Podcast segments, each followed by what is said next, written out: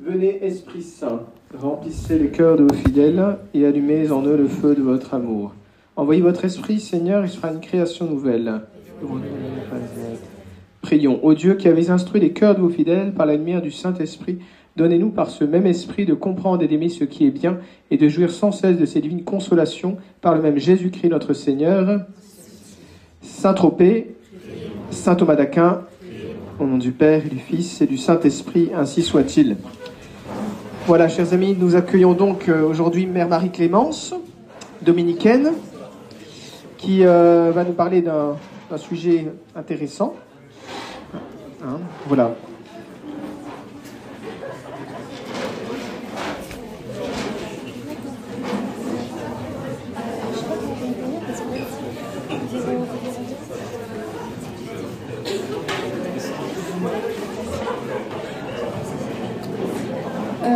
Euh, bonsoir à tout le monde. Bonsoir à vous tous et euh, merci à Monsieur l'abbé d'avoir euh, fait cette, cette demande, cette invitation, et à ma supérieure générale qui a donné son aval à cette demande, qui a volontiers donné son aval. voilà, je suis dominicaine et je suis la sœur de Monsieur l'abbé. Et alors, c'est une joie d'être parmi vous. Alors, je suis intimidée parce que vous êtes nombreux. Et puis voilà. Et je vous demande pardon déjà à l'avance pour euh, les choses que je vais dire et enfin, je suis sûre que une partie d'entre vous, vous savez déjà ces choses, c'est vous qui devriez être en train de faire euh, euh, le, le, topo. Et que ce soit dans le domaine de la philosophie, que ce soit dans le domaine des sciences, voilà. Puis en fait, c'est une question d'apostolat. La raison du topo ce soir, c'est vraiment la mission, l'évangélisation. Et, et ben, vous êtes vous-même en contact avec beaucoup de gens qui ne sont pas croyants ou qui sont euh, agnostiques, qui sont dans le doute. Donc vous auriez certainement beaucoup de choses à dire. Voilà, donc euh, pardon à l'avance pour, euh, j'espère ne pas vous faire perdre trop de temps. Et on va préciser dès le début la situation de, ce propos, du propos de ce soir, dans la vaste question, le défi de l'évangélisation. Comme ça, on, évite en outre certains malentendus. Parce que vous avez parlé, Monsieur Abbé, tout à l'heure de, la foi. En fait, c'est pas pas sur la foi. Enfin, disons que c'est peut-être sur la première marche ou, ou la marche antécédente à la foi, puisque c'est la question de l'existence de Dieu. Et il est certain que notre joie, notre, euh, notre mission à tous, c'est de prêcher Jésus, c'est de vivre de Jésus et de dire comme Saint Paul, qui avait essayé de parler de l'existence de Dieu aux, euh, Athéniens, en fait, c'est d'en revenir toujours au Christ. Hein. Euh, je ne connais que Jésus et Jésus crucifié, c'est ça notre joie. Et euh, donc voilà, euh, je ne vais pas avoir la joie de parler de Jésus ce soir, euh, mais, mais indirectement puisqu'il est Dieu. Donc voilà, le sujet n'est pas la foi, mais quand même, on en vient parfois à parler de l'existence de Dieu. Évidemment, ce n'est pas nous qui convertissons, là aussi j'enfonce des, des portes ouvertes, mais nous participons, nous coopérons à ce dessein de salut. Donc c'est important qu'on se forme sur ces questions et pratiquement dans les rencontres que nous faisons, ça se décline de mille façons. En fait, c'est ça qui est frappant, c'est que on peut pas dire, par exemple, dans les questions de philosophie, euh, j'ai parfois entendu, euh, ah les gens ils s'en fichent complètement des cinq voies de Saint-Domingue d'Aquin, ça, enfin je veux dire, ça passe au-dessus de la tête de tout le monde. En fait, c'est pas vrai dans les faits. Enfin, faut pas appeler. Euh, évidemment, si on parle des cinq voies de Saint-Domingue d'Aquin, ça parlera à personne en général. Mais la chose elle-même, si ça parle. Et d'autres, ça leur parlera pas du tout. Ce qui leur parlera, c'est le témoignage de vie, c'est c'est le Christ, c'est euh, s'ils auront été touchés dans la prière. Donc voilà, on sait très bien qu'il y a un paysage très varié en face de nous et euh, dans ces contacts.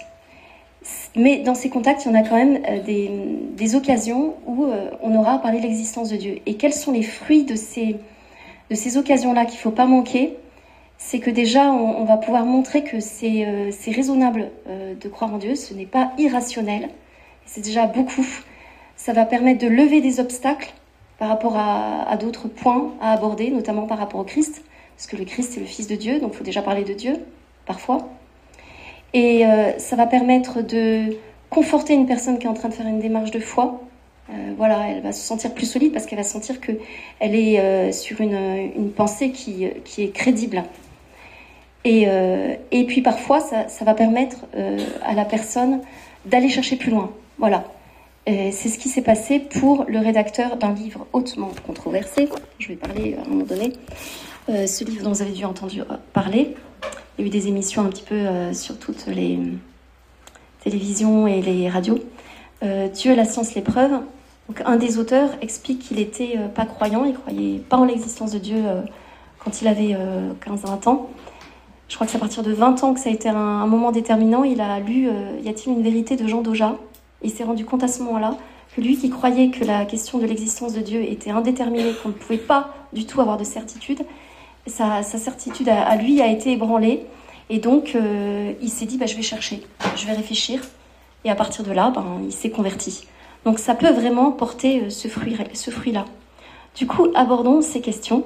Et euh, déjà, dans un premier temps, l'importance justement d'être convaincu qu'il faut rendre sa capacité aux personnes à croire que leur raison peut accéder à Dieu. Voilà. Donc euh, c'est ce que j'ai appelé, pour pas faire bateau, euh, raison et foi, ou y a le truc... Euh, des, faire ouvrir les yeux sur la création. Voilà. Alors moi je me limite à certains aspects. Ce soir il y aurait beaucoup de choses à dire, mais donc à ce propos-là, faire ouvrir les, yeux sur la créa, de la raison sur la création.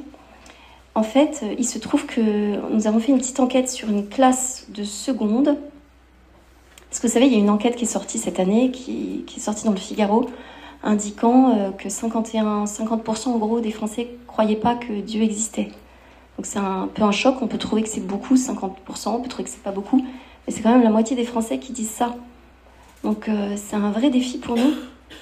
Et euh, donc quand on a fait cette enquête sur un petit groupe, hein, puis une classe de seconde, c'était une enquête un peu détaillée, c'est-à-dire qu'on a fait une feuille recto verso anonyme à remplir, où il y avait plein de questions déjà, qu'est-ce Qu'est-ce que pour vous ça veut dire la notion de Dieu?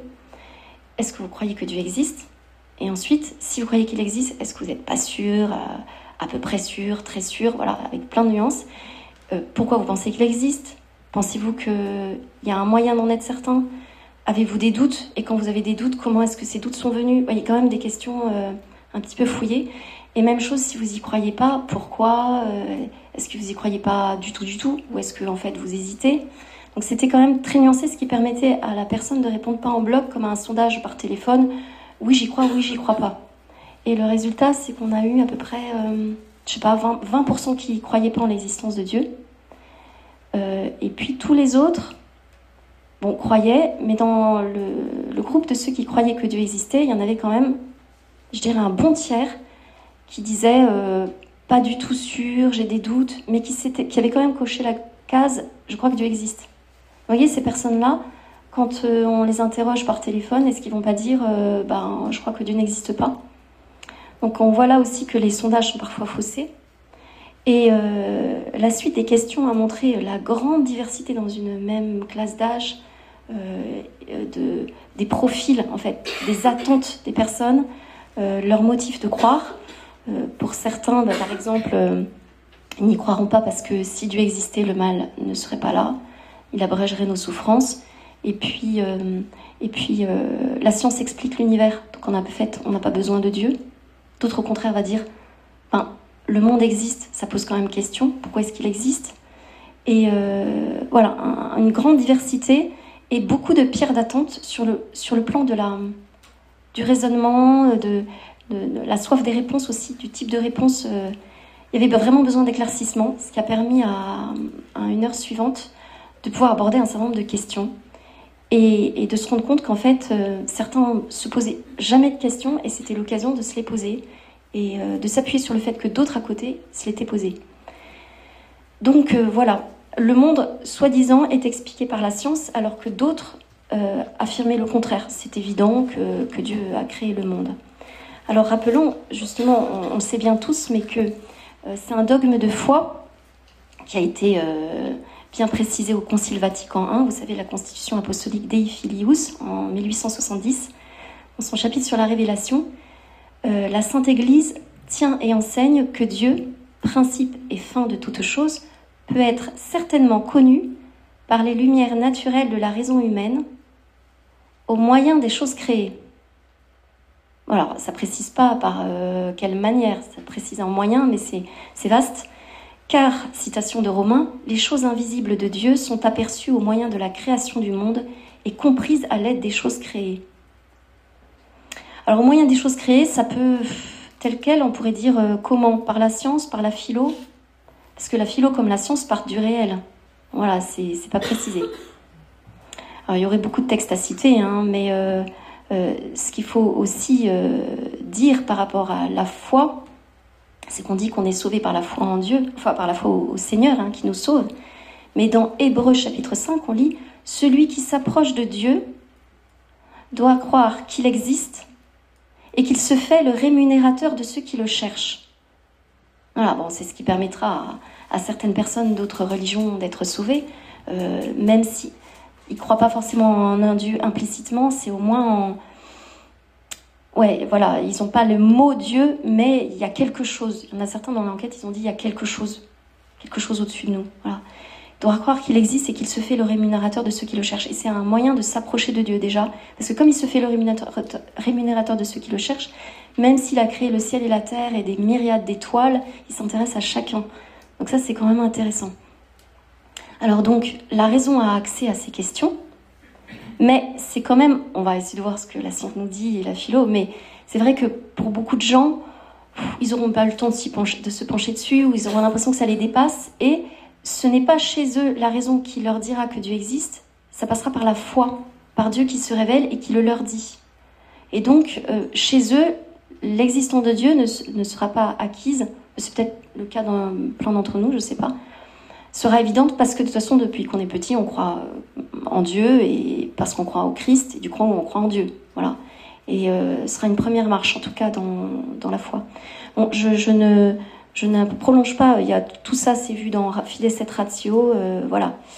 Euh, simplement, quand j'aborde le point sur les réflexions et les arguments de saint Thomas, je dirais bien que saint Thomas, quand il va réfléchir dans les cinq voies pour prouver que Dieu existe au plan philosophique, ou de la philosophie des sciences en tout cas, euh, il a l'impression qu'il montre, mais est-ce qu'il démontre Est-ce que ce sont des preuves?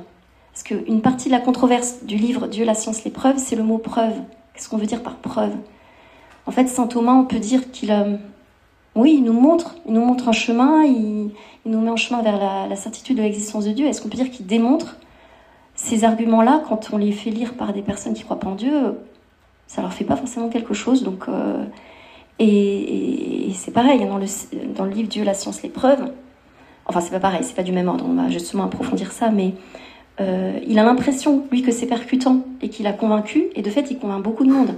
Ce livre, il s'est vendu déjà à environ 100 000 exemplaires, alors qu'il est sorti en octobre, je crois. Oui, octobre. Et euh, voilà, on, peut être convaincu si on veut bien être convaincu.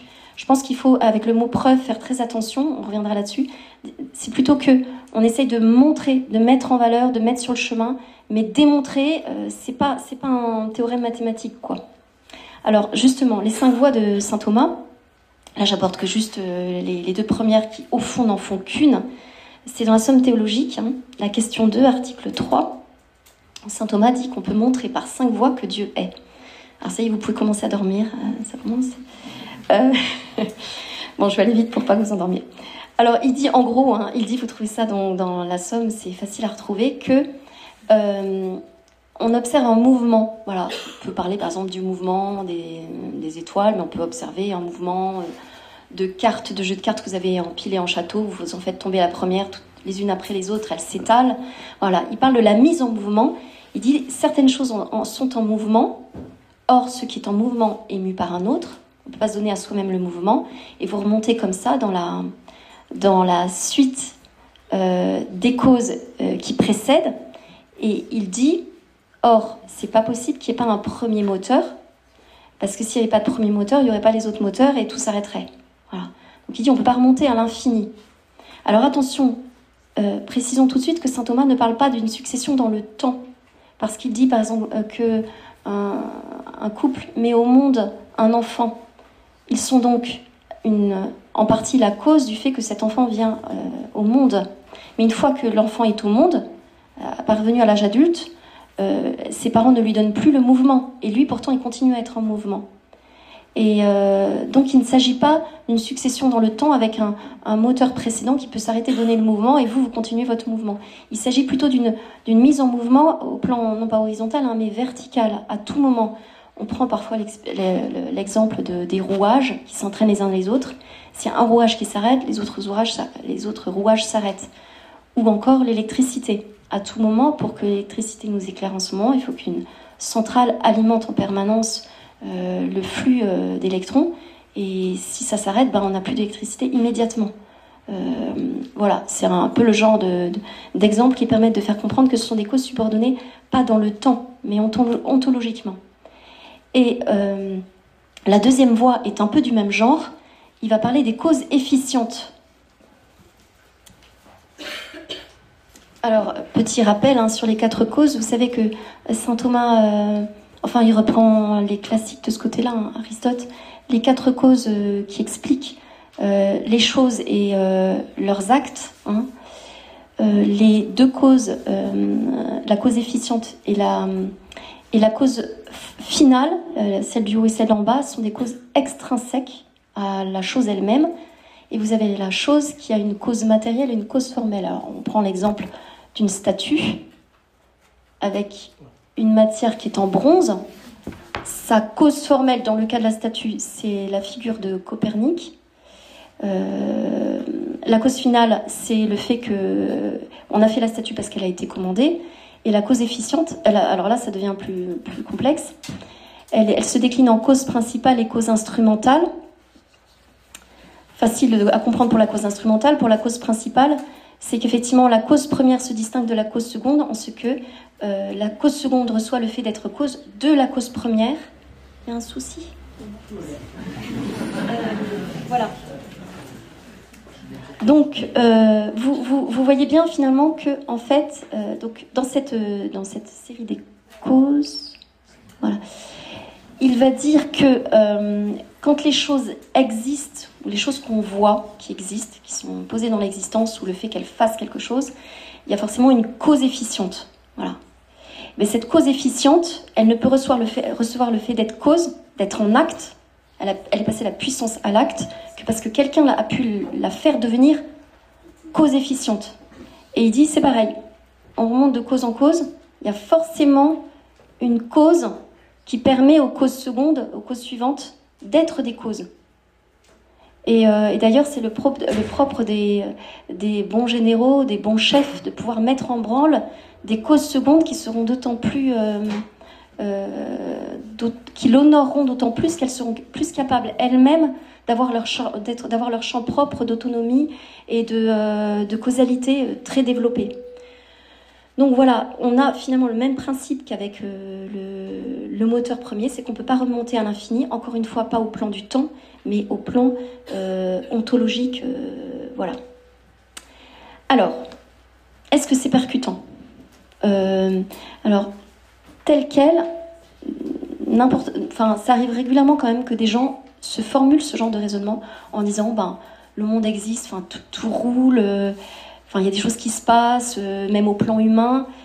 Il y a quelqu'un qui dirige tout ça, il y a quelqu'un qui est derrière tout ça. Voyez, on se formule, il y, a, un moteur premier, il y a une cause première, ils mettent pas ces mots-là, mais intuitivement, ils se disent ça. Et d'autres, pas du tout ils vont avoir beaucoup de mal à distinguer le plan du temps et le plan ontologique.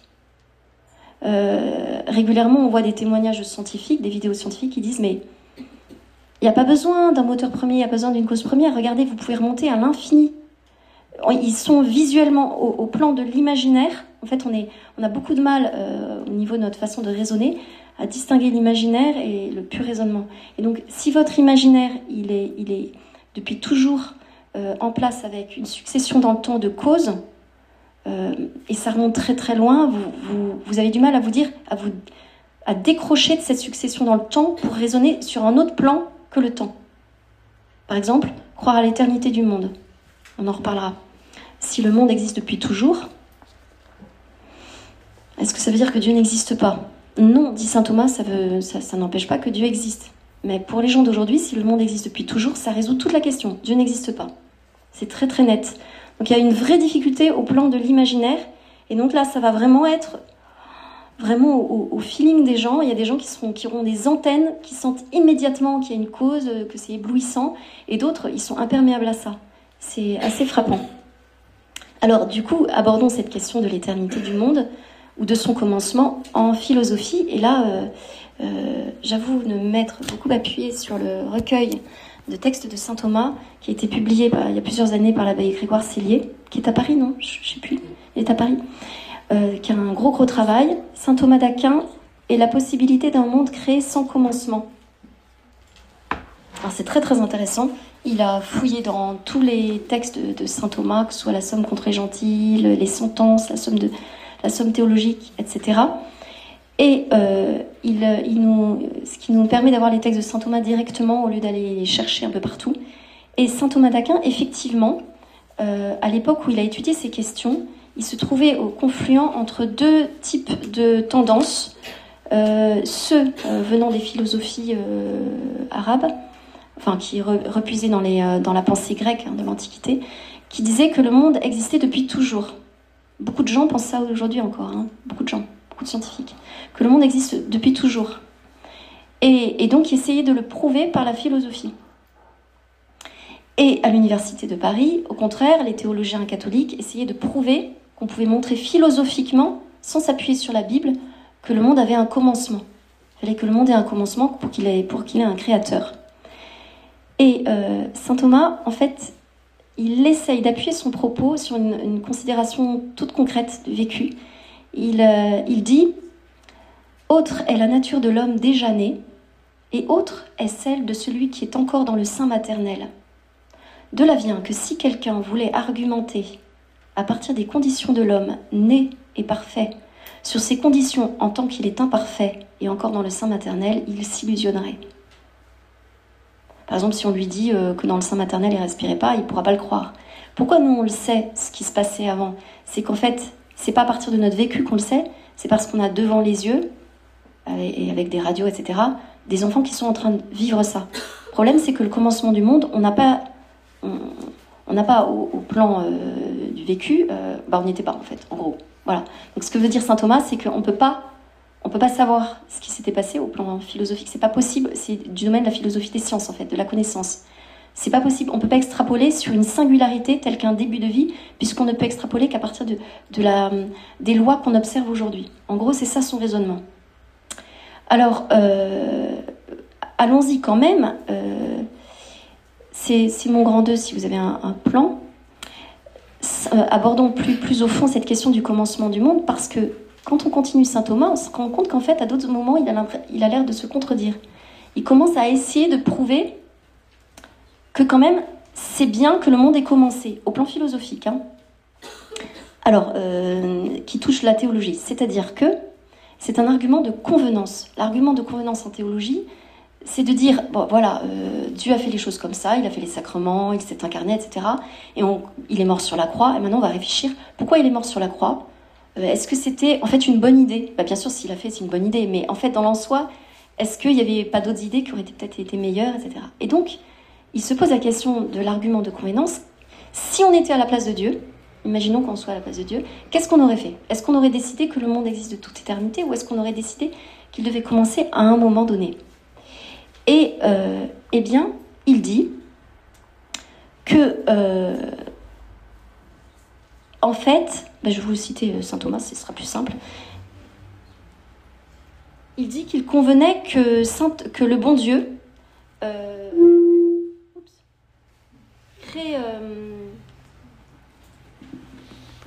il convenait donc tout à fait que, le, que Dieu crée le, monde avec un commencement, et vous allez voir pourquoi.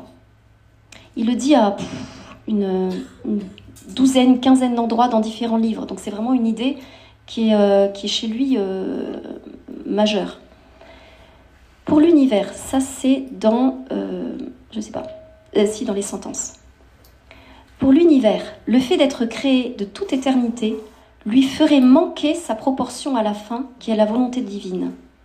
Dieu a voulu en effet qu'il ait l'être après le non-être.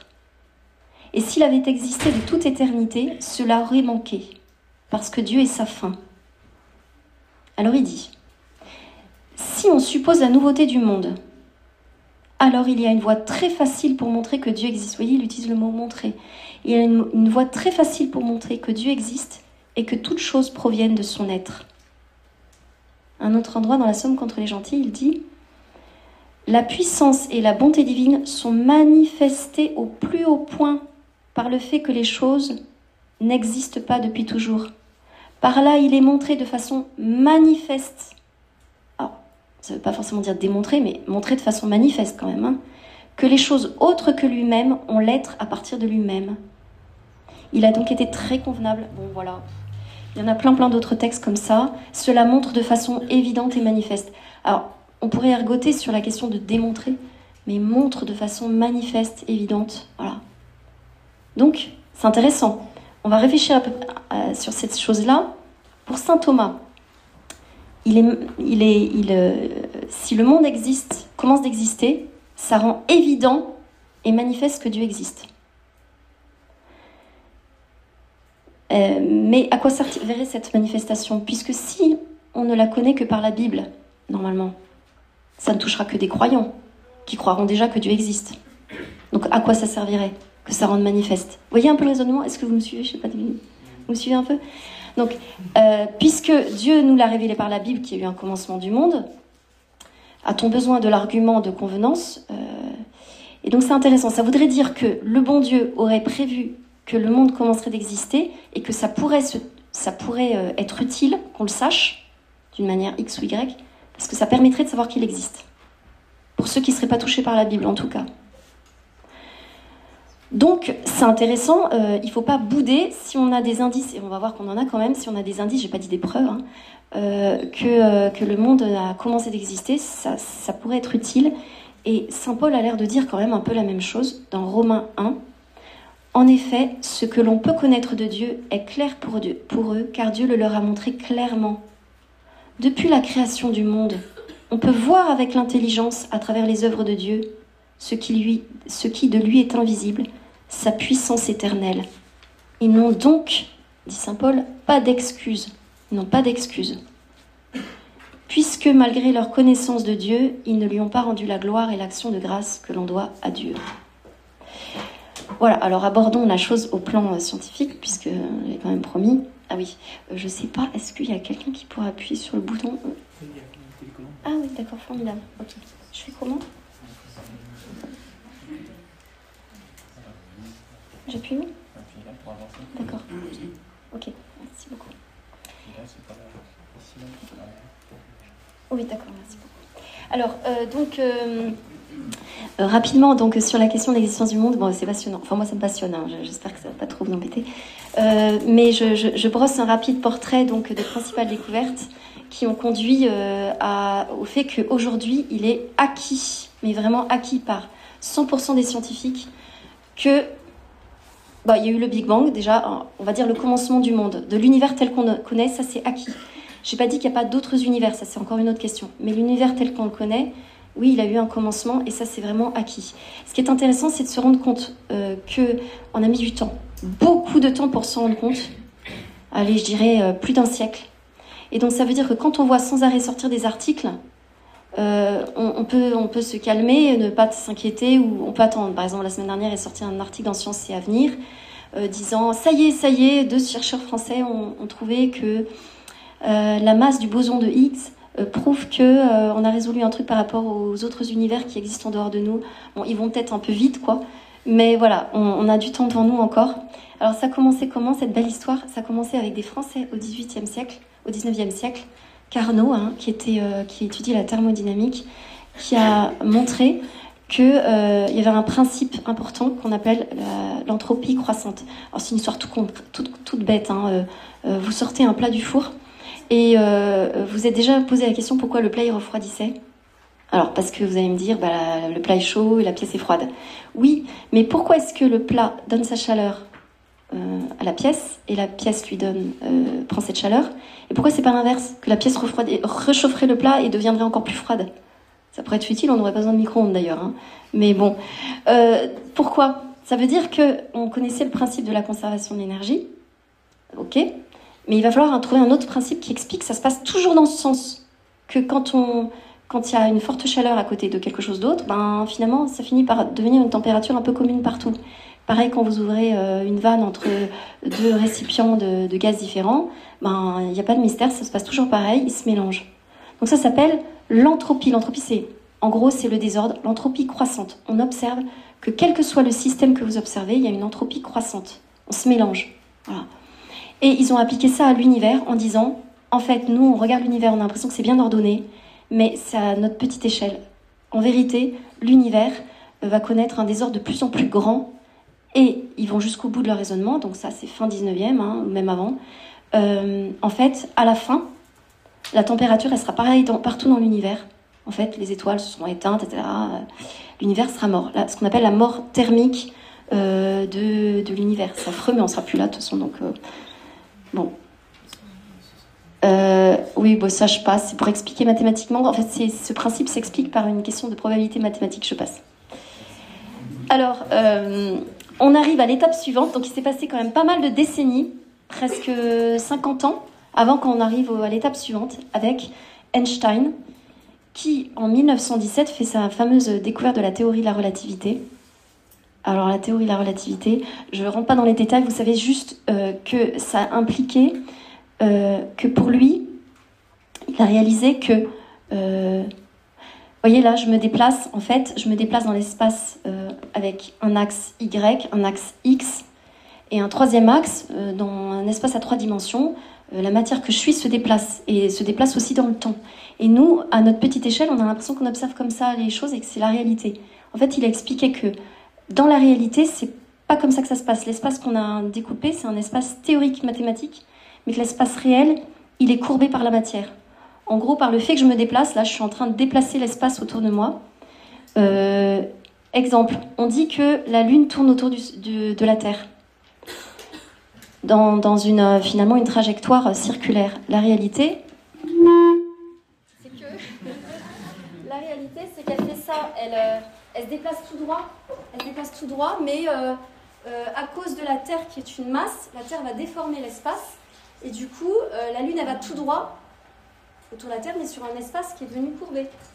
Ce qui est assez intéressant, c'est que au même instant où, au même instant où Einstein faisait cette découverte, en fait, euh, Paul Claudel était en train d'écrire euh, sa grande œuvre Le soulier de satin et placé en exergue de son livre euh, le fameux proverbe portugais que nous découvrons tous dans nos existences, c'est que Dieu écrit droit avec des lignes courbes.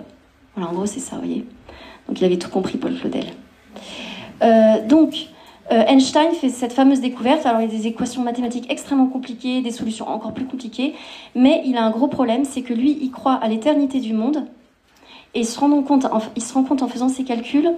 Alors, ses calculs sont vérifiés, c'est-à-dire qu'il dit, euh, d'après mes calculs, donc, si on est un peu plus loin dans tel, euh, voilà, tant d'années-lumière, le temps va aller plus vite, par exemple.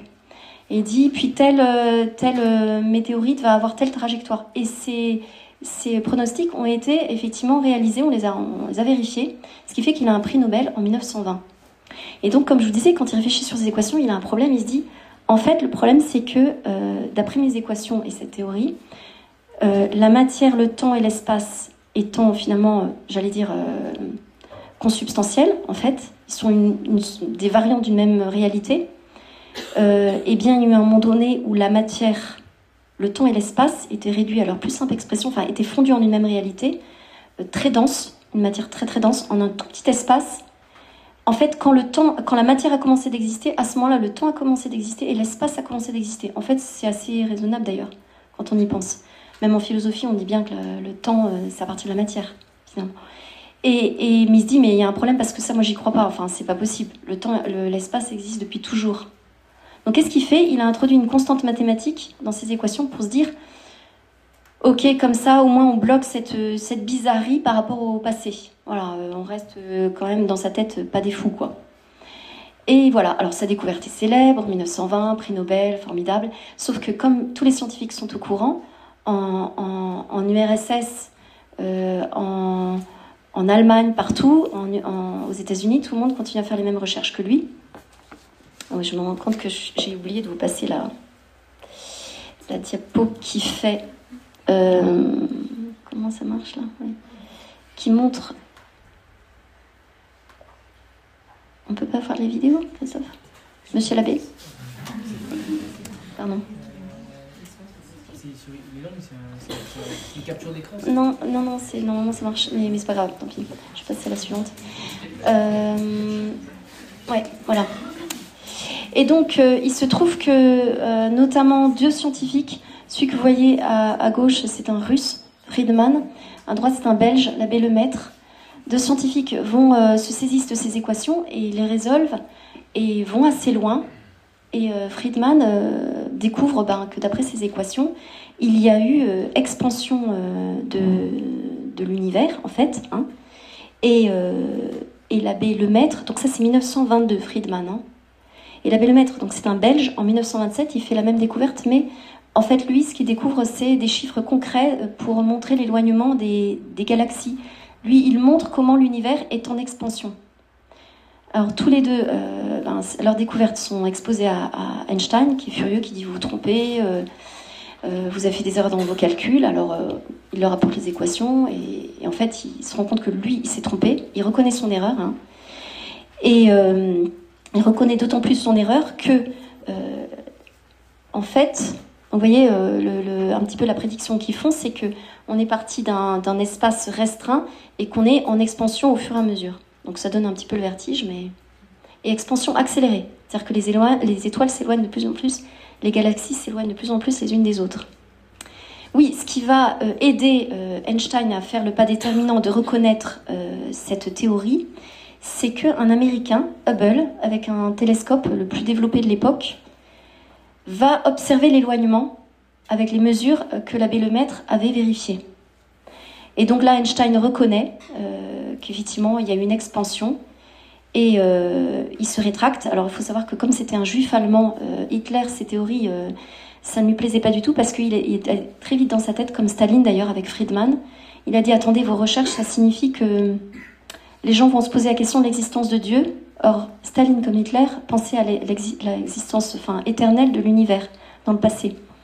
Et donc ils disent c'est pas du tout bon ça pour le matérialisme, tout ça, il y a un problème. Donc euh, euh, Einstein va devoir quitter le territoire allemand et se réfugier euh, au final aux États-Unis. Et en URSS, il y a beaucoup de scientifiques russes qui avaient trouvé la même chose, qui vont être mis en prison, en camp, torturés, tués. Il y en a quelques-uns qui vont réussir à s'enfuir seulement. Donc ça montre que eux-mêmes, voyez, ont vu ce à quoi pouvaient conduire ces informations euh, qui sont quand même euh, importantes. Alors, on a dit euh, univers en expansion. On va attendre presque 20 ans avant qu'on passe à l'étape suivante. Alors, vous voyez l'abbé Lemaître avec Einstein. Euh, c'est que euh, euh, un élève de Friedman, un russe qui, s'est enfui du RSS et qui est parvenu aux États-Unis, dit lui, il, parle pas tant de l'expansion que de ce qui s'est passé dans le passé. Il remonte en arrière avec les équations d'Einstein et lui, il arrive à montrer que ce, ce- cet univers a commencé à partir d'un d'un point très très dense hein, et que euh, à partir de ce point très dense, au bout d'un moment, les atomes se sont fermés. Quand on est parvenu, c'était très très chaud, hein, c'était des, millions de degrés. Et quand la température euh, s'est refroidie, l'univers était déjà en train d'augmenter euh, sa taille, elle est tombée à 3000 degrés et qu'à ce moment-là, il s'est passé certaines choses que je vais vous expliquer après. Donc il fait des tas de calculs. Évidemment, ça fait hurler tout le monde. Mais ces calculs vont loin. Il dit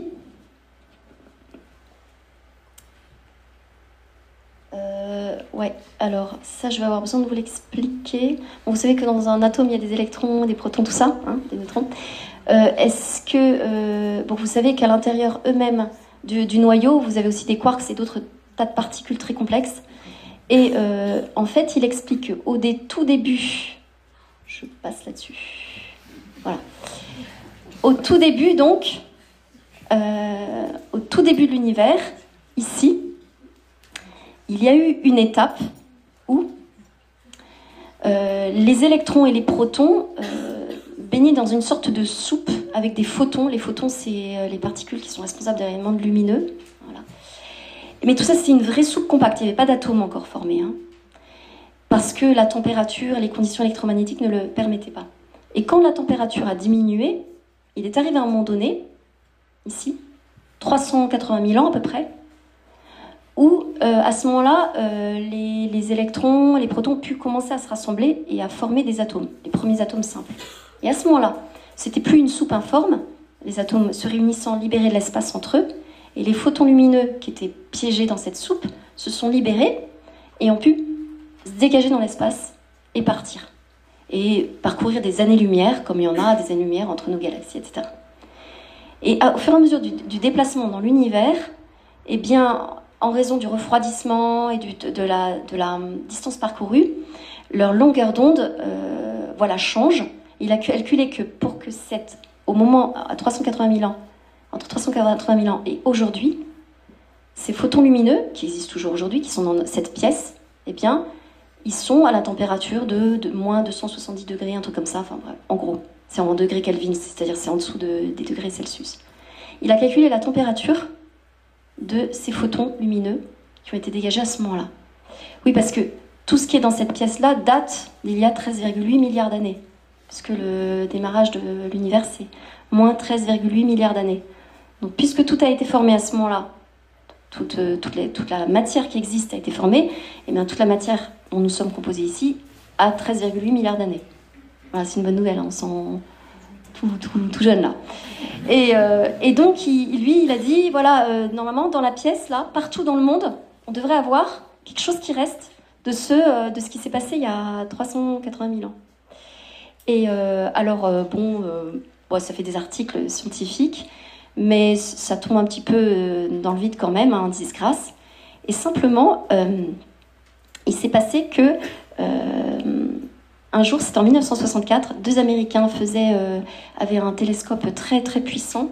C'était, un outil pour, pour entrer en, communication avec des satellites. Voilà. Ils n'avaient pas une recherche particulière concernant l'univers. Hein. Et ils, donc, ils faisaient alors toutes leurs mesures. Et hum, ils ont eu un problème parce que euh, il y toujours un grésillement de fond qu'ils n'arrivaient pas à nettoyer. Ils ont cru que c'était d'ailleurs euh, un couple de pigeons qui s'était installé. Donc ils ont nettoyé tout ça. Et puis il y avait toujours ce grésillement. Et ils n'arrivaient pas à éliminer ce grésillement. Un peu comme les vieilles télés, vous savez, il y avait toujours un grésillement de fond. C'était un peu ce genre d'onde. Et donc ils en ont parlé autour d'eux et quelqu'un leur a dit mais vous savez que on cherche un rayonnement de fond dont on a parlé depuis 20 ans. Est-ce que ça serait pas ça votre truc? Et donc pour le coup, les scientifiques qui étaient spécialisés dans cette recherche ont, se sont dirigés, euh, voilà, ont orienté leur recherche en fonction de ce qu'ils avaient trouvé. Et effectivement, on a pris la mesure, on a mesuré que, quelle que soit la direction, là, s'il y avait quelqu'un qui est avec cet appareil ici, quelle que soit la direction dans laquelle il oriente sa recherche, il trouve partout dans la pièce et partout des photons qui ont exactement cette longueur d'onde euh, de quelques millimètres et euh, cette température, en gros de Kelvin. Voilà. Et donc c'était la prédiction faite depuis des années et des années qui se réalisait. Alors ça fait là aussi euh, un, énorme, euh, un énorme coup dans, euh, au, plan des médias. Et du coup, ça fait, ça, ça fait son chemin et ce sont des Américains qui ont pensé investir dans un satellite qu'on enverrait dans, le, dans, dans l'espace pour essayer de, de, capter ces ondes de façon beaucoup plus précise. Parce que le problème, c'est que nous, ici, on a plein, plein d'ondes qui nous inondent donc eux, ils voulaient envoyer, voilà, chercher ces ondes de partout. Et alors, c'est absolument magnifique ce qu'on a trouvé. Ça, c'est les deux qui euh, cherchaient qui nettoyaient les crottes de pigeons. Alors donc voilà, c'est Smooth qui a fait ce projet-là dans les années 70, qui a mis ouais, 15-20 ans à réaliser son satellite. Il a eu un prix Nobel il n'y a pas très longtemps. Vous voyez, c'est quand même des découvertes assez récentes. Et voilà la carte qu'il a obtenue. C'est-à-dire que son satellite a balayé l'espace, ça a donné une carte un petit peu étalée comme un planisphère. C'est beau, hein Alors qu'est-ce que c'est? Qu'est-ce que c'est? C'est des ondes qui ont exactement la température que je vous ai dit, la longueur d'onde indiquée, euh, avec des toutes, mini fluctuations qui elles aussi avaient été prédites. En fait, ça c'est une photo de ce qui s'est passé il y a 13 milliards d'années, c'est-à-dire à l'an 300 000 après la création du monde, a priori. Euh, au moment où les photons sont libérés. Et donc, euh, vous voyez qu'il y a des, des agglomérats d'une température un peu différente. C'est les protogalaxies, c'est-à-dire que les atomes se rassemblent et plus tard, euh, je ne sais plus combien de millions d'années après, ça va donner les futures galaxies. Et en fait, tout est réglé pour que, effectivement, au niveau des forces, euh, euh, au niveau des forces faibles, nucléaires fortes et faibles, au niveau des forces électromagnétiques, etc. Tout se prépare en fait. Un peu comme quand on prend une photo d'un embryon au tout début, et voilà, on a un petit peu la forme qui se dessine. Et alors, ça a été magnifique. Et Smooth, quand il a pris, quand il a récupéré les photos du satellite, il a vu cette phrase assez étonnante. Il a dit J'ai vu le visage de Dieu. Alors bon, Dieu, c'est quand même plus joli que ça, hein, mais, mais bon, c'est voilà, la trace des pas dans, le, dans le fromage, dans le frigidaire, quoi, quand l'éléphant est passé, quoi. Voilà, là vous avez euh, une, une photo, une diapo qui illustre ce propos, c'est-à-dire que vous avez l'émission de photons à ce moment-là, cette photo-là de ce qui se passe, qui est envoyée et que nous on capte plus tard, mais qui est dans la pièce en fait. Hein. Là, dans la pièce, on, a vraiment euh, ce phénomène-là. Alors du coup, on a envoyé deux autres satellites euh, plus tard et cette photo-là est le satellite qui est revenu il y a 8 ou 9 ans, Planck, qui a travaillé pendant plusieurs années. Le satellite Planck, il a pris une photo, vous voyez, il y a quand même un progrès entre la précédente là et celle-là. C'est-à-dire qu'on a pu aller beaucoup plus en détail. On a amélioré le satellite. C'est très très très très fin. Et donc là, on voit la finesse de euh, déjà des galaxies qui vont se dessiner. Parce que chacun des points représente euh, peut-être plusieurs futures galaxies. Hein. C'est c'est fascinant. Euh, je vous laisse lire en anglais, hein, sinon j'aurais trop honte. En gros, il fait un parallèle avec la création. Avec la notion de création. Bon, voilà, on n'a rien prouvé, hein. on a juste. Euh, voilà. Donc, ça, c'est le travail de satellite de Planck. Alors, est-ce qu'il va? Oh, Je serais trop déçue que vous puissiez pas voir ça. C'est trop bête, ça marchait sur l'autre ordinateur. Vous voulez bien faire vous-même? Je sais pas faire. Parce qu'il y a une, des vidéos tout à l'heure qui seront importantes à montrer. Alors, euh, si, vous voulez, je peux mettre l'autre ordinateur. Euh... Parce que c'est trop dommage. Non, mais avec l'autre ordinateur, ça marche. Mais. Euh... Hein Alors, on, va, on va continuer et j'expliquerai je, le reste. Et, euh, et, parce que ça, c'est moins important. Oui, ça, c'est un détail. Ah oui. Et encore, c'est pas très détaillé. Il existe aujourd'hui des magnifiques photos qu'on voit sur Internet, beaucoup plus détaillées que ça, où on voit à l'intérieur de chacun des points orange beaucoup de détails. Euh, bon. Donc aujourd'hui, ils sont en train de traiter les images.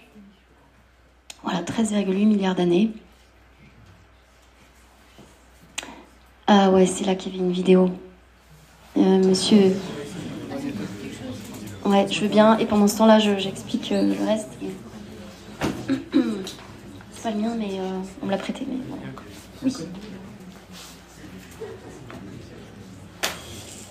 Voilà, donc on, va voir la vidéo après. Ah oui. Et le, le, diaporama est déjà dessus. Ouais, il y a déjà, des déjà dessus. Donc, euh, attends. Le son, ça ira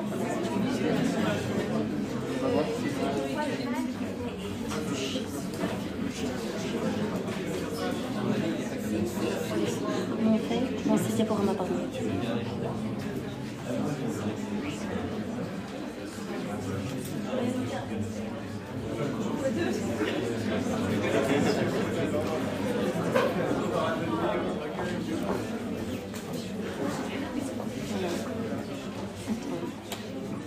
Oui, ça marche.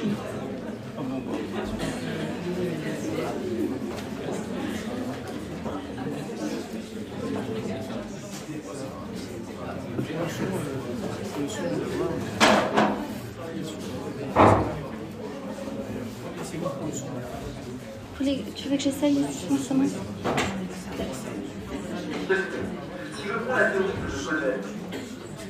Ok. Ça sort le son Oui, il sort, mais moi, bon, c'est pas cette base-là, c'est Ah oui, d'accord. Vas-y, ici, on va voir. Euh, je vais voir juste si le son est mis au maximum. maximum. ça ira. Voilà. Alors, Aurélien Barraud, Barraud c'est un astrophysicien très connu, français, surtout très connu pour les vidéos qu'il fait, etc. Voilà. Donc, c'est un peu une coqueluche. Euh, mais il est intéressant, hein, mais vous allez voir les idées qu'il a, parfois, c'est un peu farfelu mais il a de vraies compétences. Alors, ce qui est intéressant dans son, dans son propos, c'est que. Euh, euh, j'explique ce qu'il va, ce va dire, sinon. c'est que il, il, va, il va vraiment dire que il va redire ce que je vous ai dit tout à l'heure, c'est-à-dire que c'est acquis qu'il y a eu un Big Bang, voilà, et que le commencement du temps, c'est vraiment à ce temps, à, ce, à cette apparition de la matière, à ce moment-là, voilà. Et avant, donc quand on pose la question, et avant le Big Bang, il dit le, la phrase elle-même n'a pas de sens puisqu'il n'y a pas de avant, puisque le temps n'existe pas à ce moment-là. Donc il dit cette, dire ça est acceptable scientifiquement. Aujourd'hui, on a le droit de dire euh, avant le Big Bang, il n'y a rien ou que ça n'a pas de sens de dire ça. Euh, donc ce qui est intéressant, il le reconnaît lui-même. voyez? Mais il dit, euh, il dit que c'est une théorie quand même qui a ses limites. Et quelle est cette limite? Donc faut, faut, à la fois la reconnaître et à la fois on a le droit d'en sourire. C'est quoi cette limite? On appelle ça le mur de Planck. Alors Planck, c'est pas planqué, hein, c'est Planck avec un CK à la fin. Euh, ça signifie quoi? Ça signifie que la théorie d'Einstein, elle est vraie dans l'en soi pour tous les phénomènes qu'on observe, euh, mais elle régit notamment tout le domaine de, la matière, les galaxies, l'univers, etc., dans, dans leur rapport de force et de poids, de masse, de vitesse de la lumière, tout ça très bien. Mais que quand on, rentre dans le domaine de la tête d'épingle qui était notre monde au début, parce que c'est ça, ça mesurait à peu près une tête d'épingle, notre univers au début, qui est apparu.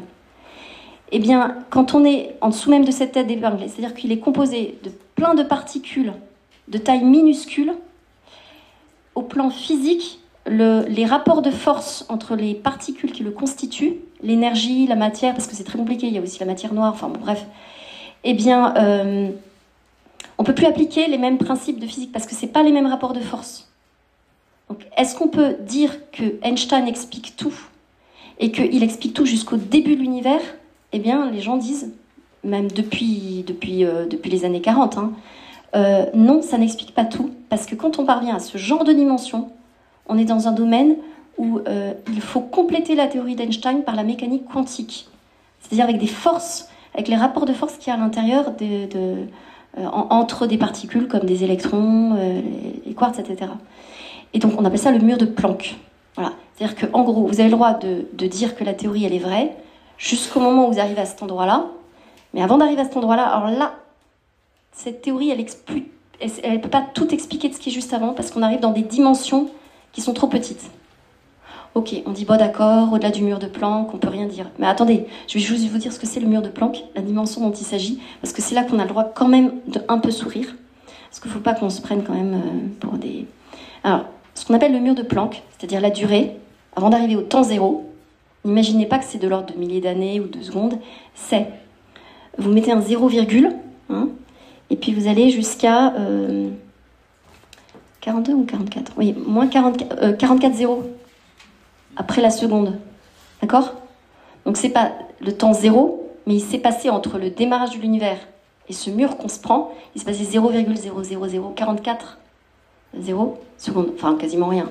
Donc en fait, c'est vrai que ça fait sourire parce que ça veut dire quoi, en fait, voyez? Et euh, c'est vrai que ça fait quand même aussi sourire des, beaucoup d'astrophysiciens. Euh, et pareil, hein, la distance, qu'est-ce que ça veut dire en, distance à partir du moment où, c'était tout petit et où le moment où on peut, enfin, on peut rien dire ce qui était en dessous. Cette distance, on peut rien dire ce qui était en dessous. C'est 0, vous êtes en millimètres, vous voyez ce que c'est un millimètre. Hein vous mettez 32 zéros après le millimètre. Donc c'est un drame, quoi. On ne sait pas ce qui s'est passé entre le moment où c'était 0 et le moment où c'était 0,0044 0 secondes. C'est un drame. Là, il s'est passé plein plein de choses, quoi. Donc c'est vrai qu'il faut quand même juste mesurer que ce qu'on appelle le mur de Planck, quand les gens en parlent comme ça, avec plein plein de vidéos, le mur de Planck, le mur de Planck, euh, je sais pas ce qu'il y a la place de se planquer derrière, franchement. Mais bon, si ça se trouve, hein, j'en sais rien. Hein, je, voilà, faut rester, faut rester modeste, on n'en sait rien. Mais du coup, eh ben, derrière ce mur de Planck, ils ont planqué quand même plein de choses. Ils ont planqué la théorie des cordes. Enfin, il y a des dizaines de théories maintenant qui sortent. La théorie des rebonds. C'est-à-dire, ils imaginent qu'en fait, le monde, ah oui, oui, il est devenu tout petit. Il était petit, petit. Mais avant, il était en fait très, très grand. Et en fait, il a rebondi, il est devenu tout petit. Et puis boum, il a euh, voilà. Et il y en a qui pensent qu'il a fait plein de rebonds, d'autres qu'il a fait un rebond, voilà. Et voilà, ils ont beaucoup de choses intéressantes à dire là-dessus. Mais bon, en fait, comme dirait saint Thomas d'Aquin, au niveau de la philosophie des sciences, la connaissance, euh, eh ben, difficile de savoir comment on peut extrapoler à ce point-là. On va quand même écouter Aurélien Barraud pour euh, par honnêteté scientifique. Hein. Alors. Si je prends la théorie que je connais, que je contrôle et que j'aime, la relativité générale, la réponse est il n'y a pas d'avis avant le Bang n'existe pas, parce que le temps apparaît au moment du Bang. Et c'est une réponse qui est acceptable. Mais cette réponse émane d'une théorie qui est vraisemblablement incorrecte dans ce régime. Il me faut donc recourir à une théorie de gravitation quantique. Le problème est qu'aujourd'hui, nous n'avons pas de théorie de gravitation quantique soit bien comprise, bien testée et suffisamment validée par des prédictions expérimentales. La réponse ne peut donc être que spéculative et incertaine. Dans ce cadre, une des réponses possibles, qui est euh, suggérée par la gravitation quantique à boucle, c'est l'existence d'une phase de contraction de l'univers, suivie d'un rebond, et de la phase d'expansion aujourd'hui observée. Sur... Voilà, donc une, une, des théories, lui, il travaille beaucoup là-dessus, hein. il est au CNRS, et il travaille sur toutes ces questions-là. Euh, voilà. Alors, donc en fait, ce qu'on peut dire, c'est que euh, c'est vrai qu'au plan scientifique, toutes les informations qu'on a pu récupérer finalement par euh, ce siècle de découverte, hein, c'est finalement un travail sur les causes secondes, sur les causes instrumentales. On a beaucoup de choses sur les causes matérielles. On a aussi des informations sur les causes, certaines propriétés matérielles des causes formelles. Mais on ne peut pas atteindre avec les sciences la cause première, on ne peut pas atteindre la cause finale, ni la cause euh, formelle au sens propre du terme. En revanche, ce qu'on peut dire, on ne peut pas démontrer qu'il y a une cause première. Mais il faut reconnaître que ces découvertes ont, euh, ont quand même le, ont quand même l'avantage de mettre un coup de projecteur très fort sur la cause finale et sur la cause première. Donc je trouve qu'il faudrait vraiment compléter, aujourd'hui le, le, compléter. je suis suis pas pour les théories de complot. Hein, moi, je suis pas pour il faudrait, compléter notre, vue euh, des rapports entre la science, la philosophie et la foi en disant vraiment que euh, euh, elle, a, comme avantage quand même de donner une impulsion à l'esprit qui reçoit les informations scientifiques et qui est incité à aller plus loin et à aller chercher une cause première et une cause finale. Alors, cela dit, cela dit, c'est vrai pour ceux qui veulent bien la recevoir, hein, et ceux qui veulent pas, ben veulent pas. Donc euh, je vous dis euh, ce que Aurélien Barraud pense lui au plan métaphysique. Il a écrit pas mal de livres qui sont souvent à 80% en fait des extrapolations plutôt de métaphysique. Donc, il dit dans ses livres, faut pas mélanger philosophie et, science, mais en fait il le fait tout le temps. Mais on comprend parce que c'est difficile quoi. Une phase de contraction. Il aurait rebondi une fois et se trouverait aujourd'hui de toute éternité future dans une phase d'expansion. Mais il se peut qu'un certain nombre de contractions aient eu lieu et qu'il y ait eu plusieurs rebonds successifs. Cela, nous ne le savons pas.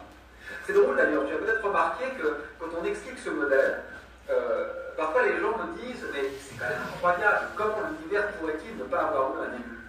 Non, non, mais je ne suis pas d'accord avec ça. Ce qui est incroyable, c'est que l'univers a eu un début. Ce qui est très dur à penser du point de vue presque métaphysique, comme transition du non-étant à l'étant, c'est le fait qu'il y ait un commencement.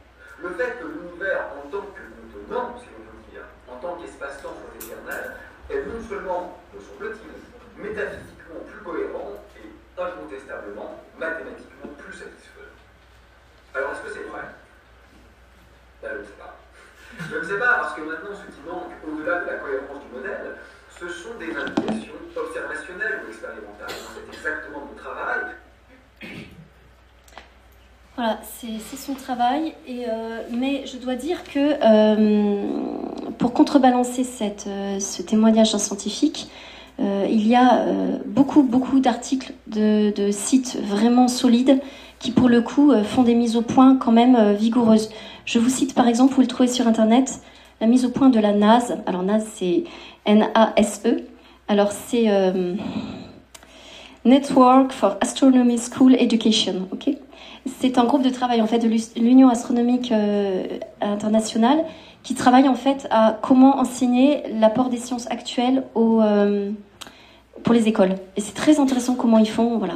Donc c'est une autorité reconnue hein, au plan international. Il fait, il fait partie du Conseil international des sciences. Et voilà ce qu'ils disent sur leur site. Alors ils expliquent vraiment que euh, la science peut beaucoup dire de choses et qu'on sait qu'il y a eu le Big Bang. Et voilà ce qu'ils disent. La science peut essayer d'expliquer comment les choses ont fonctionné lors du Big Bang, mais pas pourquoi la matière existe. C'est bien, il précise vraiment. Comment, mais pas pourquoi. Ce genre de questions s'adresse aux philosophes qui étudient la métaphysique. Certaines tentatives pour expliquer la cause en recourant à certains concepts physiques tels que les fluctuations quantiques du vide confondent le vide et le rien. Le vide quantique existe, il y a de l'espace et l'énergie. Le concept de rien c'est-à-dire l'absence de toute existence, y compris l'espace, n'est pas scientifique, c'est métaphysique. Dans le rien, rien ne peut exister et fluctuer. D'autres théories parlent de multi-univers. Euh, lui, il y croit un peu aussi. Hein. Mais par définition, cela est impossible à vérifier. Si nous pouvions observer d'autres univers, ils feraient partie d'une autre car notre univers est l'ensemble de la matière qui est à notre portée de quelque, matière, de quelque manière que ce soit. Pour cette raison, toutes ces théories ne sont pas vraiment scientifiques. Voilà un petit coup de. Mais revenons à la science. Et voilà, ils disent euh, à l'instant initial, toute la matière et toute l'énergie étaient infiniment petites et denses, etc. Donc voilà, c'est quand même une sommité qui, le dit, qui, précise tout de suite les domaines, sans complexe, en disant bah voilà, c'est vrai qu'on ne sait pas pourquoi, bah, on ne sait pas pourquoi, c'est pas notre domaine, et c'est pas la peine d'essayer de trouver des échappatoires. Donc voilà, c'est vrai que de savoir que le, que le monde existe, ça nous rend les choses plus faciles. Oui, d'accord, j'ai beaucoup de choses. Ah oui, effectivement, on y va. Ok, oui. Ah oui, d'accord. Oula. Bon, d'accord. Alors, donc, du coup, je passe tout de suite au point suivant. Euh, donc, euh, tant pis, tant pis, tant pis. Oui. Euh, tant pis, donc j'en passe au, regard sur les êtres vivants. Donc, je vais passer très, très vite. Donc ça, c'était la question de l'existence du monde. Mais il y a une autre énigme scientifique, c'est la question du, vivant. Et saint Thomas d'Aquin a étudié ça dans, sa cinquième voie, euh, en parlant, donc dans la somme théologique, hein, en parlant de la question de la finalité. Il est évident, dit-il, que ce n'est pas par hasard, mais d'après une intention, que les choses parviennent à leur fin. Et si les choses parviennent à leur fin, on l'observe hein, en regardant un organisme se développer, en les cellules fonctionner, c'est qu'il y a un être connaissant et intelligent qui ordonne toutes les choses naturelles à leur fin. Voilà. Donc euh, il dit pour lui c'est évident, c'est ce qu'on appelle la cause finale qui est le terme d'un changement. Or c'est vrai que dans les sciences de la vie, hein, depuis, euh, depuis un siècle, on va de surprise en surprise et ben, puisque j'ai pas trop le temps, vous pouvez trouver ça dans plusieurs livres, mais notamment celui-ci hein, qui est un outil pour ça. Voilà, on peut lui trouver deux ou trois défauts importants, mais au moins il a l'avantage de réunir euh, des tas d'informations que vous auriez du mal à, voilà, à trouver, euh, enfin que vous prendriez du temps à trouver. Parce que c'est vrai que on, s'émerveille devant, les atomes, tout ça, mais on peut s'émerveiller beaucoup devant l'ADN, devant la complexité, ce qu'on appelle un système complexe, qui est le, une cellule complexe au sens où un être vivant ne peut, ne peut vivre que si déjà, dans chaque cellule, chaque cellule fonctionne. Mais dans chaque cellule, la cellule ne peut pas fonctionner si toutes les composantes de la cellule ne fonctionnent pas comme une immense usine où tout est interdépendant. Et s'il y a un truc qui marche pas, le reste ne marche pas. Donc la cellule ne peut, pas vivre. Ça s'appelle un système complexe. Et ça, c'est une vraie énigme pour les biologistes. Parce que comment on fait une cellule vivante? On peut pas la faire petit à petit, se dire bon, je vais faire d'abord l'ADN, l'ARN. Il faut que tout marche en même temps, les ribosomes, les usines, etc. Il faut que tout marche du premier coup, sinon ce n'est pas vivable. Donc c'est une vraie énigme, ainsi que les organes, et les organes dans un tout vivant qui est l'organisme. Donc il y a beaucoup, beaucoup de belles vidéos, de, livres qui existent qui, décrivent ça. Euh, les scientifiques disent on peut décrire la vie, mais on ne peut pas la définir au plan biologique. C'est un mystère. Et à l'heure actuelle, quoi qu'il en soit, on n'arrivera jamais à faire, euh, nous, à partir de la matière inerte et à donner le vivant. On n'arrive pas, on a renoncé à ça. Il y a encore quelques-uns euh, qui font des, qui sortent des théories en disant nous on va y arriver, etc. Mais pour l'instant on n'y est pas arrivé, donc c'est un vrai, une vraie difficulté et euh, difficulté accrue au niveau du passage entre les grandes familles d'animaux. Alors je vous dis tout de suite, je suis pas quelqu'un qui est créationniste ou qui croit qu'il n'y a pas eu évolution. je dis simplement que une énigme totale, c'est le commencement de la vie. Alors ça c'est absolu, c'est une énigme totale. Après, quand même, une forte énigme, c'est la question du passage des grands ordres d'animaux, familles entre elles, des familles d'animaux qui ont un, organisme complètement différent au niveau de la respiration, au niveau de la procréation. Et euh, je n'ai jamais trouvé dans aucun livre euh, d'explication là-dessus. Le seul qui a tenté d'expliquer l'apparition de nouvelles espèces, pas au niveau de la microévolution, mais au niveau de la macroévolution, c'est le professeur Lejeune. Mais dans aucun livre, même des meilleurs français spécialisés, je n'ai trouvé d'explication. C'est une vraie énigme. Donc la seule chose qu'on peut faire, c'est faire des arbres, phylogénétiques en mettant des parentés. Voilà. Mais c'est tout ce qu'on peut faire. Donc c'est une énigme. Et euh, c'est tellement une énigme que l'Académie de Versailles euh, a sur son site toute euh, une vingtaine de pages pour essayer d'expliquer aux professeurs de SVT comment faire leur cours. Parce qu'ils se trouvent face à une grosse difficulté euh, disent-ils, euh, si on fait son cours de SVT, on a un problème, c'est que c'est évident qu'il y a une finalité. Ils disent, euh, donc ils disent, ben voilà, c'est évident, l'œil est fait pour voir, voilà, donc comment on fait? Le finalisme est à manier avec précaution en science. C'est un terme qu'on évite parce qu'il est suspect d'être associé à une croyance et à une fin transcendante. Or, Éviter le recours à la finalité obscurcit nos explications dans nos cours, car la finalité des êtres vivants saute aux yeux. L'œil est fait pour voir, le cœur pour mettre en mouvement le son. Donc il dit on est face à une, alternative compliquée, ou bien on évite la finalité et on devient complètement obscur quand on fait nos cours, euh, ou bien dès qu'on parle de finalité, ben, les gens ils vont se poser des questions. Donc comment on fait? Ben, euh, Je vous donne pas la réponse parce qu'elle met 15 pages, euh, c'est compliqué, je sais pas comment faire les profs de, SVT, hein, je les plains de tout mon cœur, parce que c'est difficile à, gérer. Et euh, voilà, donc le professeur Lejeune, lui, il est le, seul à avoir essayé de montrer comment la finalité ne voulait pas dire que Dieu piloter tout à tout instant sans tenir compte des causes secondes. Parce qu'il y a aussi un thème compliqué que je ne vais pas aborder puisqu'on n'a pas le temps. C'est la question du dessin intelligent. Vous avez l'intelligent design, vous en avez peut-être entendu parler, euh, qui est surtout porté par des Américains. Euh, une vision de Dieu dans sa façon d'intervenir pour partir effectivement du début de la vie et conduire à l'être humain tel qu'il est.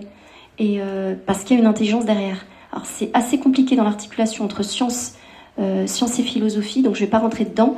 Mais c'est vrai que euh, Dieu ne cherche pas à agir seul. Donc il va faire agir les. Ce qu'on pourrait dire, c'est que euh, on le voit au niveau du tétard. On voit dans, la transformation d'un tétard en grenouille que euh, l'animal va, passer par des états qui nous semblent incompatibles. Et on a l'impression qu'il lit sa tête de avec une tête de lecture, il lit toutes les informations qui lui sont imprimés depuis toujours et que ça marche très très bien. Alors normalement, ça ne devrait pas marcher. En fait, Dieu est suffisamment intelligent et suffisamment puissant pour nous donner, nous, êtres humains, d'être libres dans nos actes et en même temps d'être à la source de chacun de nos actes. C'est 100% Dieu, 100% nous.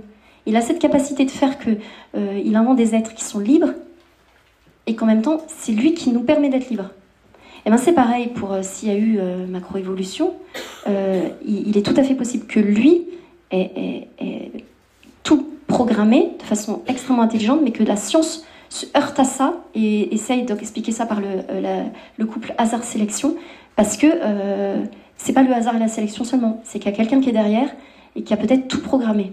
Par contre, tout programmé ou pas, il y a forcément intervention de Dieu au niveau du démarrage de la vie.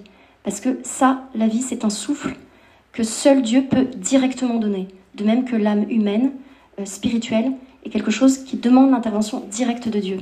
Les autres interventions peuvent être sur des modes un peu différents, euh, voilà, des façons d'intervenir différentes. Donc euh, c'est compliqué, mais c'est vrai que normalement, quand, on, quand on montre ces belles choses-là à des élèves ou à des gens avec qui on parle, normalement, ça, induit à se poser des questions sur l'intelligence qui est, derrière. Il y a vraiment de quoi faire au, plan de l'apostolat, mais c'est vrai qu'il faut, faut, étudier ces questions, il faut avoir euh, des choses euh, effectivement à dire qui ne soient pas trop vagues. Ah oui, je ne sais pas si je vous le montrerai. Hum, après. Euh, ces deux élèves interviewés. Alors, j'en viens à la dernière, à la dernière, dernier point c'est la question d'un univers pour des êtres vivants. C'est le chapitre qui est un des chapitres les plus costauds de ce livre. C'est une des dernières découvertes euh, de la physique et mathématiques depuis euh, une cinquantaine d'années, ou 40 ans. Euh, ça s'appelle le principe anthropique. Mais moi, j'aime pas utiliser le mot, ne l'utilisons pas. C'est-à-dire que les, physiciens, les astrophysiciens, se sont rendus compte que donc notre univers euh, proche même, hein, les, rapports entre les électrons, les atomes, euh, la, vitesse de la lumière, mais les rapports entre les planètes, etc., sont régis par des constantes, c'est-à-dire des chiffres que vous avez utilisés quand vous étiez en troisième, euh, ou en second, le nombre d'Avogadro. vous savez, quand vous avez utilisé, P égale mg, voilà, toutes ces constantes-là, on se rend compte que l'univers est régi par une vingtaine, une trentaine de chiffres qui sont des constantes avec des chiffres très compliqués des nombres à virgule, et que euh, tout repose, tout l'univers repose sur à peu près 25 de ces chiffres.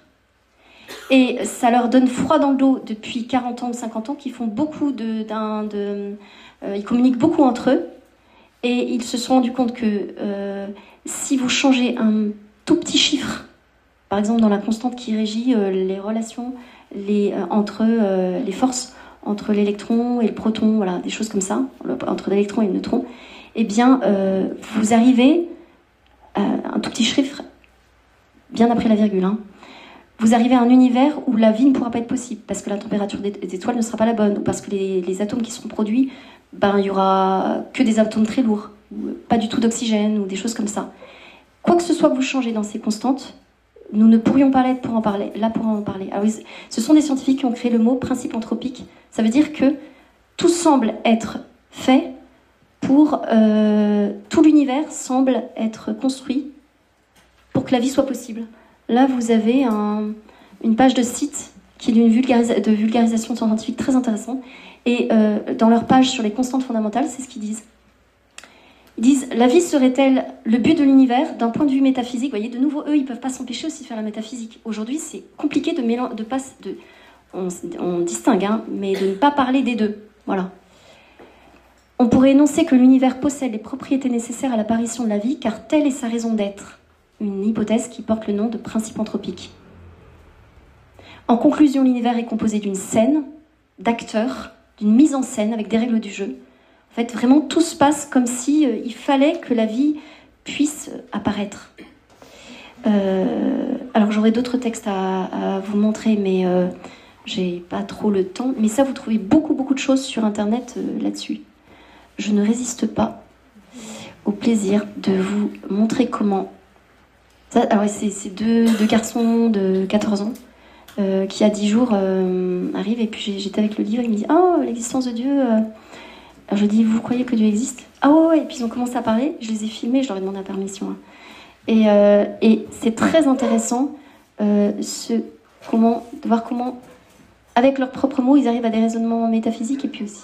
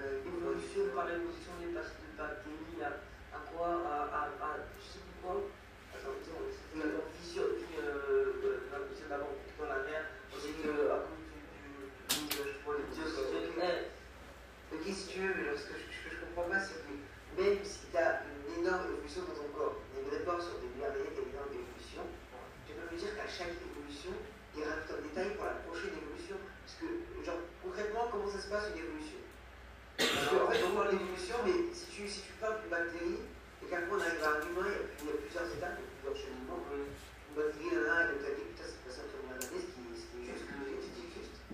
Mais, genre, tu peux.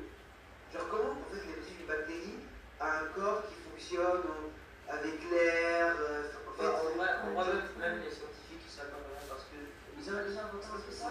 Enfin, c'est un truc, la phylogénétique. Elle est un truc, euh, en gros, c'est un talent qui représente enfin, l'évolution. La théorie de l'évolution. En gros, on ne connaît, on connaît pas les, les, les, les ancêtres, comment se dire, euh, l'ancêtre qui était juste avant. Euh, moi, je, je prends l'existence de Dieu parce que. euh, tu vois, par exemple, tout à l'heure, t'as- on, on parlait euh, de, de l'évolution, tout ça. Tu dis qu'on a commencé par une bactérie. Ouais. Ok, avant ça, il y avait quoi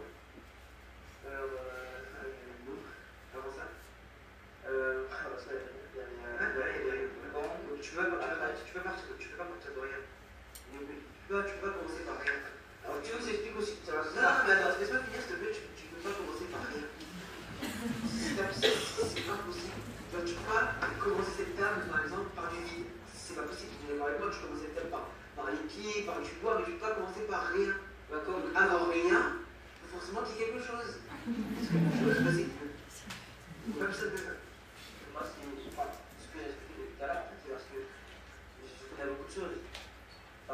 Euh, d'après l'humain. Même si je connais beaucoup de choses, content en fait, l'humain n'est jamais certain parce qu'il y a des théories qui là, il y a, on te dit, ouais, par exemple, euh, je sais pas, euh, cette table-là, elle est pas partie d'un tome d'hydrogène, machin. Après, tu arrives assez plus tard, tu vas dire en fait, non, il n'est pas, fait ça, il est fait de, d'un autre atome, toujours ça, ça se change, ça se change. Au final, on ne sait jamais. En plus, tu sais tout, en plus tu sais rien. Tu sais forcément, en fait, faire quelque chose. Forcément. Enfin, il y a trop de détails. Il y a beaucoup de choses. C'est tellement genre euh, compliqué aussi euh, dans la Bible.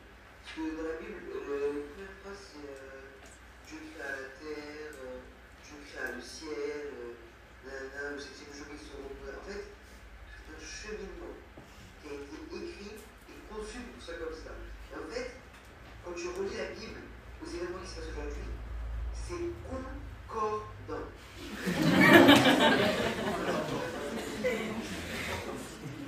Et ce que je n'ai pas aussi, c'est ce que j'ai dit juste avant, c'est que s'il n'y avait rien de base comme on, comme on est là, on n'est pas là par un tour de magie, ou alors par un tour de magie, mais il y a quelqu'un.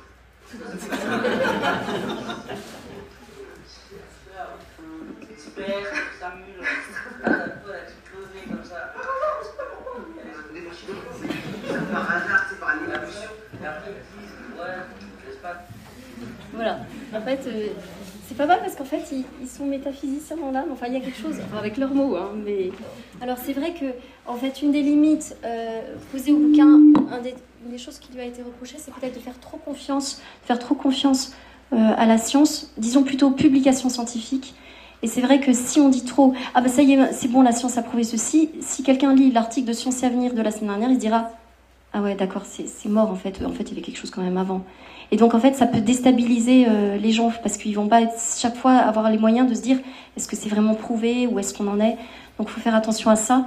Euh, cela dit, je, pense qu'il faut pas qu'on casse trop vite des livres parce qu'aujourd'hui, faut pas qu'on sabote le boulot les uns des autres. Enfin voilà, on n'est jamais trop pour faire le bien. On sert dans tous les domaines, on a besoin les uns des autres. Donc c'est important qu'on s'encourage euh, dans le bien et quand quelque chose se fait de bien, voilà, qu'on qu'on mette les limites, on dise voilà, il y a ça, ça qui va pas, mais qu'on qu'on encourage quand même le, le bien, le bien qui se fait. Et euh, alors juste en conclusion, parce que je sais que j'étais passée, mais euh, euh, je sais plus ce que je voulais dire.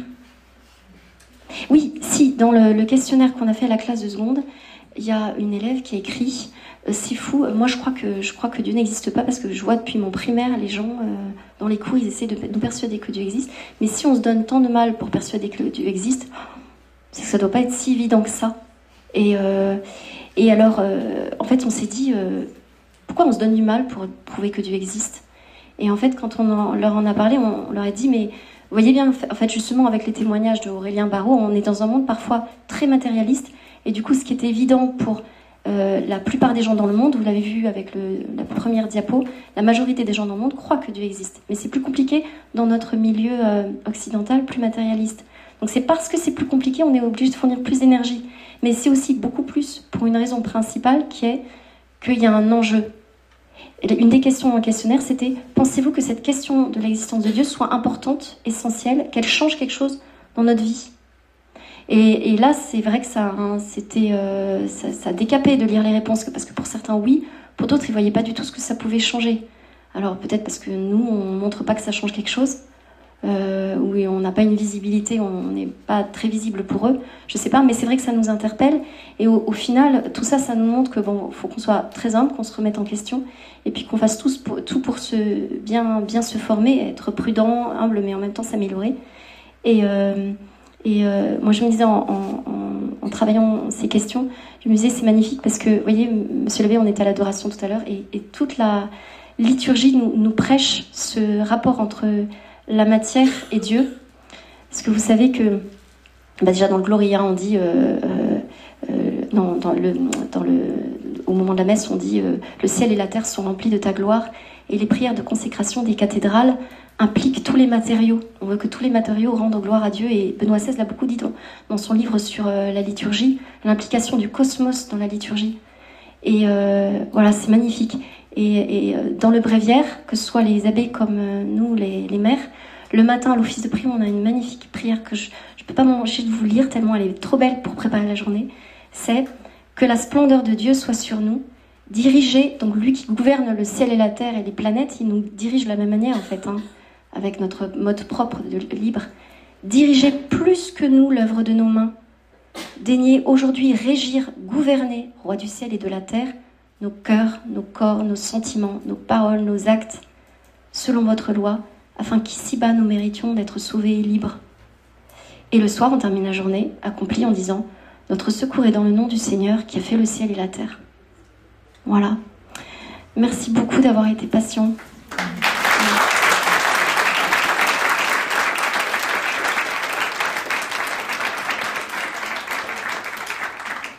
Je peux te dire merci, ma soeur.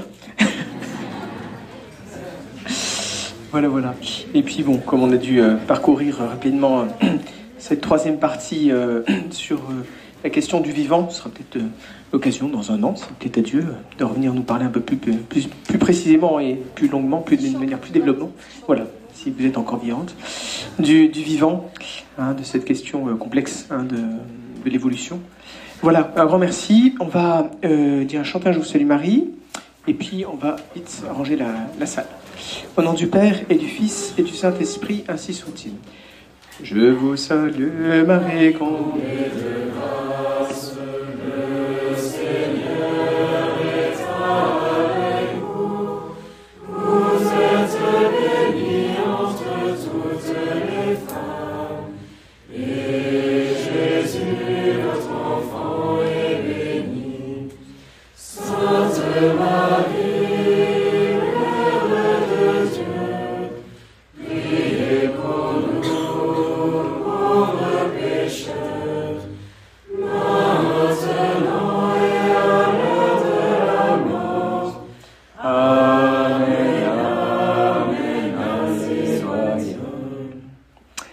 Saint Ange gardien, saint Dominique, saint Thomas d'Aquin, saint Tropez, au nom du Père et du Fils et du Saint-Esprit, ainsi soit-il. Voilà.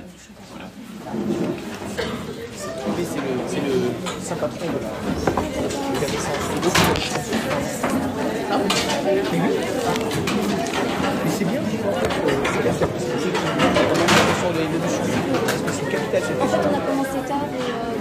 c'est je pense que le conseil, la collation.